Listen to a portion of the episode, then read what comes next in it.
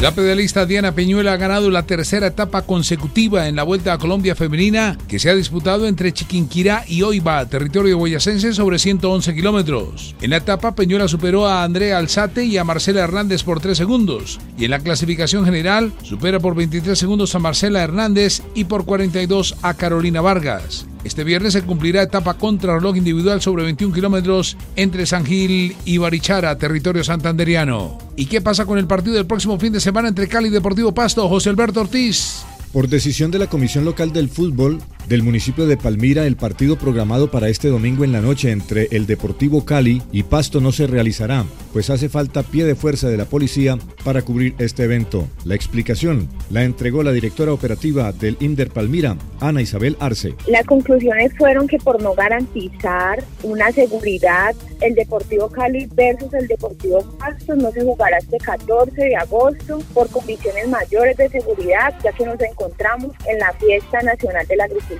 Tentativamente se habla del próximo miércoles como la fecha ideal para la realización de este juego correspondiente a la fecha número 7 de la Liga Colombiana. Mariana Muñoz, la jugadora de la selección sub-20 que ayer marcó el gol de la victoria a la poderosa Alemania, es del municipio de Bello. Empezó en el fútbol sala y fue formada por el técnico Diego Bedoya en Atlético Nacional. Mariana Muñoz es una jugadora con mucha capacidad, con un gran entendimiento del juego, muy enfocada en su trabajo, que se ha sacrificado, que le ha costado gota a gota lo que ha conseguido hasta el día de hoy. Es una niña que es el, el amor, el corazón, el cerebro de la familia, reconocimiento. Mariana estará este sábado con todas sus compañeras del combinado patrio enfrentando a México, segundo partido de la fase de grupos con series empatadas 0 por 0 y se conocerán los últimos representantes a las semifinales de la Copa Libertadores de América y Copa Suramericana.